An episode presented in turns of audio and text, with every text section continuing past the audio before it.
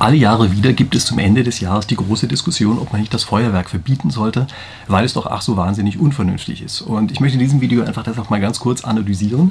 Wie vernünftig ist eigentlich dieses scheinbar vernünftige, was, also das vernünftige Argument, was da immer gebracht wird gegen das Feuerwerk?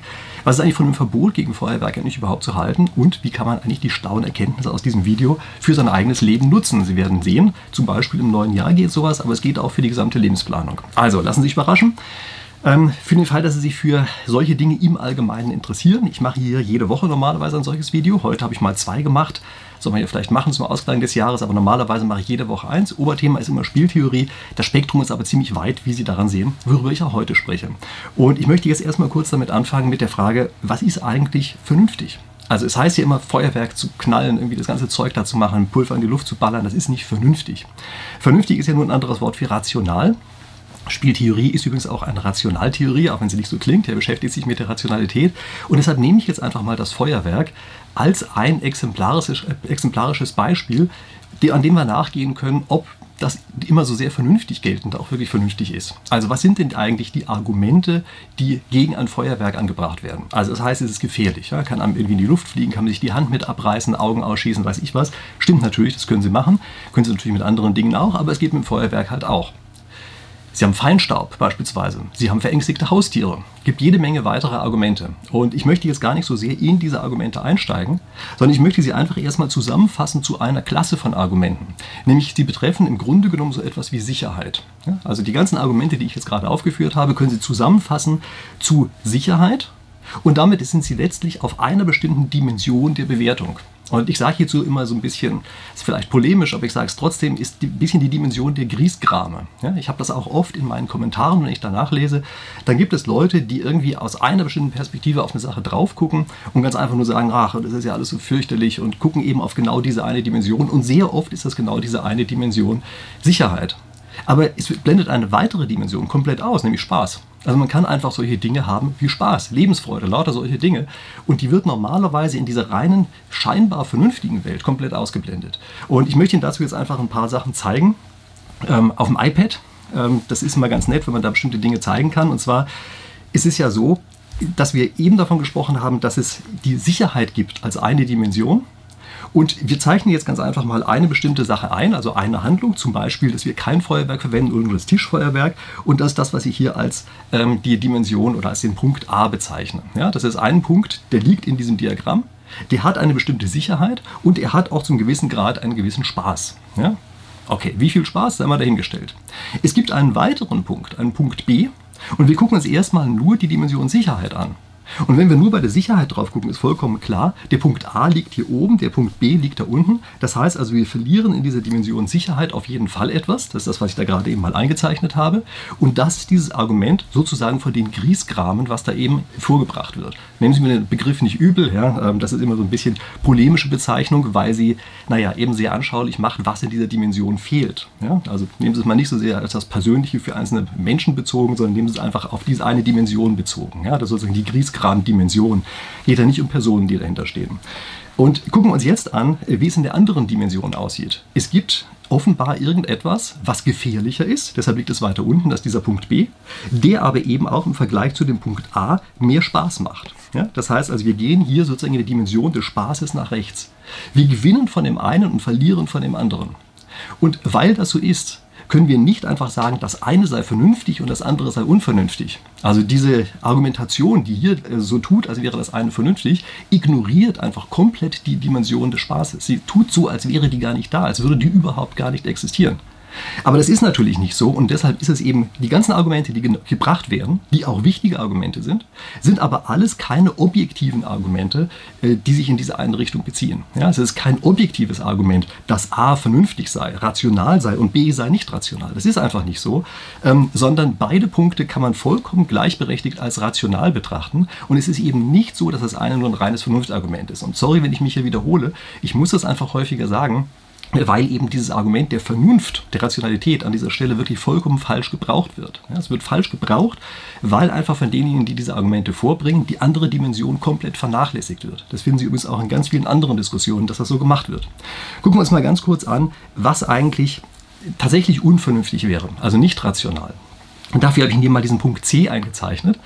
Das ist ein Punkt, der bringt gleich viel Spaß wie der Punkt B, ist aber unsicherer. Das heißt also, es liegt hier eine Dominanzbeziehung vor, würden wir in der Spieltheorie sagen. Weil in dem Zusammenhang hier wird es auch häufig als effizient bezeichnet. Also A und B sind beides effiziente äh, Punkte in diesem Diagramm. C ist nicht effizient. Ja, und es gibt ein Rationalitätskriterium, was sagt, solche nicht effizienten Punkte das sind welche, die wir tatsächlich als nicht rational kennzeichnen können. Ja, das heißt also, diesen Punkt C hier unten, den hier, das ist tatsächlich einer, von dem wir sagen müssen, der wäre nicht rational. Das ist sozusagen, wie wir das unser Beispiel hier anwenden, wäre das vielleicht der Böller, der keinerlei Sicherheitsvorkehrungen hat und einfach sofort die Hand abreißt, wenn man den loslässt oder sowas. Ja, also äh, das ist etwas, was wir tatsächlich als nicht rational ansehen können. Die beiden anderen Punkte sind beide effizient, also A und B sind effizient und wir können das eben nicht uns einfach hinstellen und sagen, wir haben objektiv recht, wenn wir das nicht haben wollen.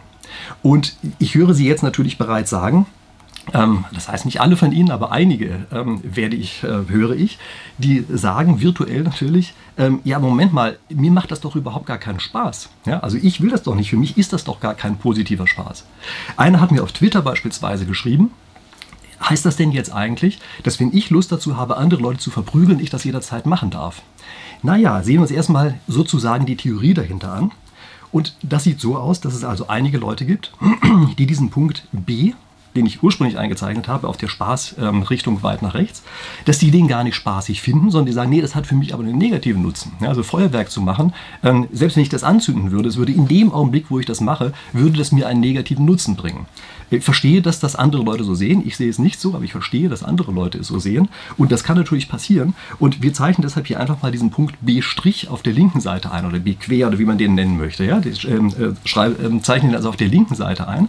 Und das heißt, wir haben hier also ganz offenbar jemanden, der sagt, ja genau, das hat für mich einen negativen Nutzen. Und gucken Sie sich das Ganze an. Diejenigen, die das als negativen Nutzen ähm, haben, argumentieren häufig gar nicht mit diesem negativen Nutzen. Die sagen einfach nicht, ja, ich finde das aber ganz einfach irgendwie doof, sondern die sagen, nein, es ist ganz objektiv. Ja? Also dieser Abstand in der senkrechten Richtung hier, ähm, das ist immer das, worüber gesprochen wird. Und es wird nicht darüber gesprochen, dass sie einfach sagen, nö, ich finde das aber eine doofe Sache und deshalb bin ich der Meinung, dass weil ich so finde, ich es den anderen verbieten kann.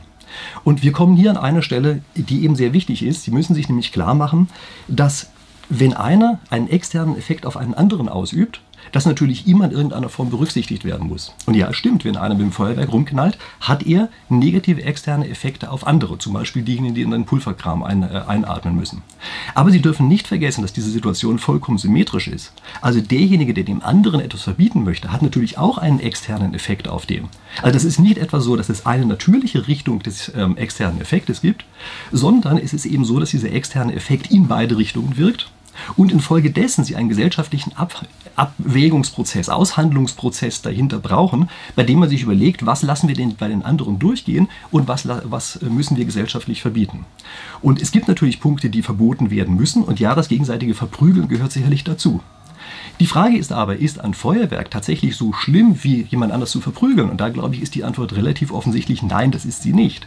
Und ich kann da im Allgemeinen nur einen guten Rat geben, wenn es einen negativen externen Effekt gibt, und der auf einen selber zwar wirkt, aber nicht ganz so fürchterlich stark, sollte man es den anderen besser durchgehen lassen, in der Erwartung, dass die anderen einem selber auch ein paar negative externe Effekte durchgehen lassen, die man auf sie ausübt. Denn im anderen Fall ist es so, dass man sich nur einen riesigen Verhausch schafft von lauter Dingen, wo jeder Einzelne dem anderen versucht, irgendetwas zu verbieten und wir am Ende eben gar nichts mehr haben. Sie dürfen noch nicht vergessen, am Ende gibt es auch so eine Art Racheverbot. Ja? Also dann sagt der eine, weil du mir das Feuerwerk verboten hast, verbiete ich dir, keine Ahnung, das vegetarische Essen oder was einem da anfallen kann. Ja? Also das heißt, man hat nach einiger Zeit einen Verhau von Verboten und insbesondere wird jedem Einzelnen immer das genommen, was für ihn gerade wichtig ist weil irgendwer anders gerade sagt, ja, aber der negative externe Effekt, der auf mich ausgeübt wird, der ist jetzt ganz fürchterlich schlimm. Also wie auch immer, wir brauchen hier einen gesellschaftlichen Abwägungsprozess und der ist eben keine so ganz einfache Sache. Das ist keine Sache, dass man da objektiv sagen kann, das muss immer in die eine oder das muss in die andere Richtung ausgehen. Man muss das abwägen und wie gesagt, meine Empfehlung ist hier ganz klar, lassen Sie den anderen lieber einfach mal ein paar Sachen durchgehen und nehmen sich dafür selber auch an der einen Stelle mal einen Spaß und hoffen darauf, dass die anderen es ihnen durchgehen lassen. Und das muss ich noch eine Besonderheit hierfür loswerden. Nämlich die Art des Spaßes, mit der wir es hier zu tun haben beim Feuerwerk. Das ist eine, die einer ganz speziellen Personengruppe Spaß macht. Nämlich ist es zum überwiegenden Teil sind das Männer, denen das Spaß macht, die schon früher als Kind gerne gezündelt haben. Und ja, ich gebe zu, ich gehöre dazu. Ist es weiterhin etwas, was landläufig von vielen Leuten als sowas wie Unterschicht oder sowas genannt wird.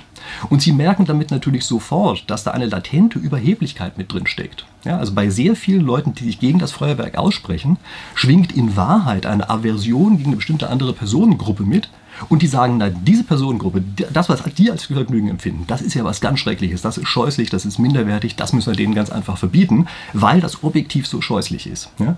Und ähm, auf Twitter hat irgendeiner den Begriff gesagt, äh, das ist sowas wie Klassenkampf von oben. Keine Ahnung, ob das eine gute Bezeichnung ist, aber ich glaube, das ist das, was er damit gemeint hat. Ja? Diese Überheblichkeit, die eben drinsteckt, weil man es einfach bestimmten Bevölkerungsschichten und Gruppen zuordnet und sich selber als was Besseres fühlen kann. Und ähm, auch bei diesem Nicht-Spaß, dieser Nicht-Spaß- Fraktion, möchte ich Sie auch daran erinnern, dass es da durchaus auch andere Fälle gegeben hat in der Vergangenheit, die rückblickend wirklich ziemlich blöd sind. Also beispielsweise die Beatles. Ich weiß nicht, ob Sie die noch kennen. Ja, das war vielleicht eine der ersten wirklich bekannten Popgruppen, wenn man so will. Ja.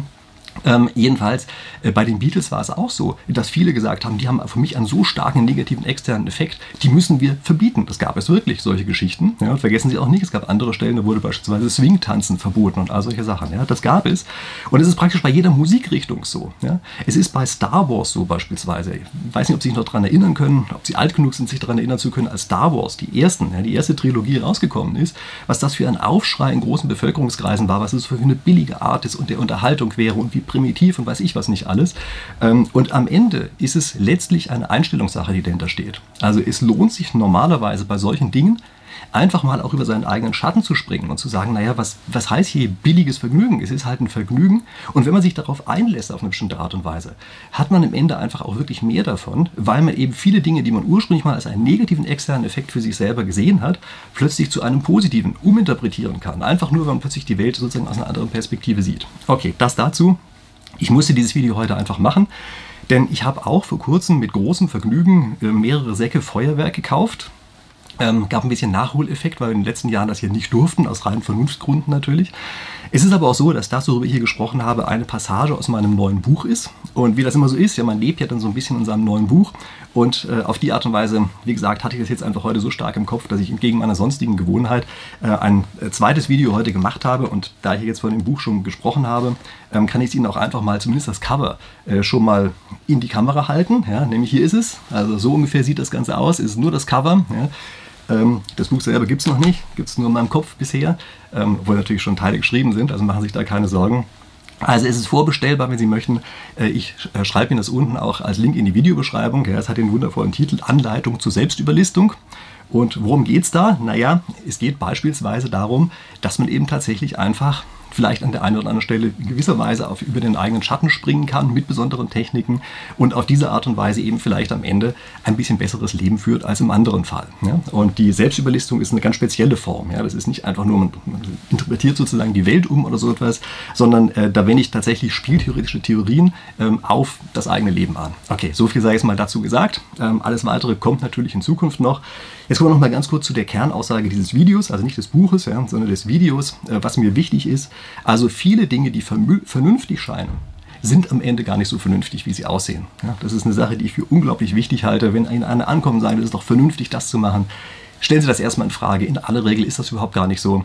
Und vergessen Sie nicht die Dimension des Spaßes. Ja, um vernünftig zu sein, rational zu sein, brauchen Sie in diesem Diagramm also sozusagen Vernunft und äh, auf der anderen Ebene Spaß, brauchen Sie eine Effizienzbeziehung und die haben Sie im Allgemeinen nicht. Ja? Also normalerweise ist das nicht so und da kann ich Ihnen einfach nur den Rat geben, auf dieser Dimension des Spaßes, achten Sie mal ein bisschen auf diese Dimension und genießen Sie einfach auch die vermeintlich unvernünftigen Dinge. Sie werden sehen, es gibt ganz viele davon, die am Ende halt richtig Spaß machen. Okay.